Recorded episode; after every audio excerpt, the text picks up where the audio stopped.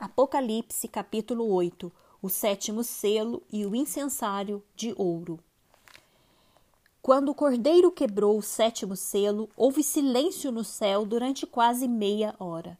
Então vi os sete anjos que estão em pé diante de Deus, e lhes foram dadas sete trombetas. Veio outro anjo e ficou em pé junto ao altar com um incensário de ouro, e lhe foi dado muito incenso para oferecê-lo com as orações de todos os santos sobre o altar de ouro que está diante do trono. E da mão do anjo subiu à presença de Deus a fumaça do incenso com as orações dos santos. Então o anjo pegou o incensário, encheu-o do fogo do altar e o atirou à terra. E houve trovões, vozes, relâmpagos e terremoto. As sete trombetas. Então os sete anjos que tinham as sete trombetas se prepararam para tocar a primeira trombeta. O primeiro anjo tocou a trombeta e houve granizo e fogo, misturados com sangue, e foram atirados à terra. Então foi queimada a terça parte da terra, foi queimada a terça parte das árvores, e também toda a erva verde foi queimada. A segunda trombeta.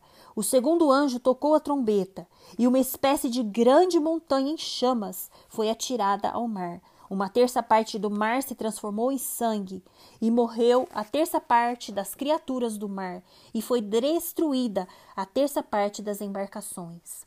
A terceira trombeta. O terceiro anjo tocou a trombeta, e uma grande estrela, queimando como uma tocha, caiu do céu sobre a terça parte dos rios e sobre as fontes das águas. O nome da estrela é Absinto e a terça parte das águas se transformou em absinto, e muitas pessoas morreram por causa dessas águas, porque se tornaram amargas. A quarta trombeta.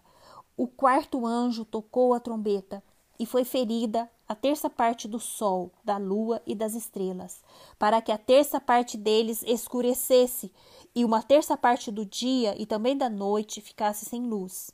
Então vi e ouvi uma águia que, voando pelo meio do céu, dizia com voz forte: Ai, ai, ai, dos que moram na terra, por causa do som das outras trombetas que os três anjos ainda vão tocar.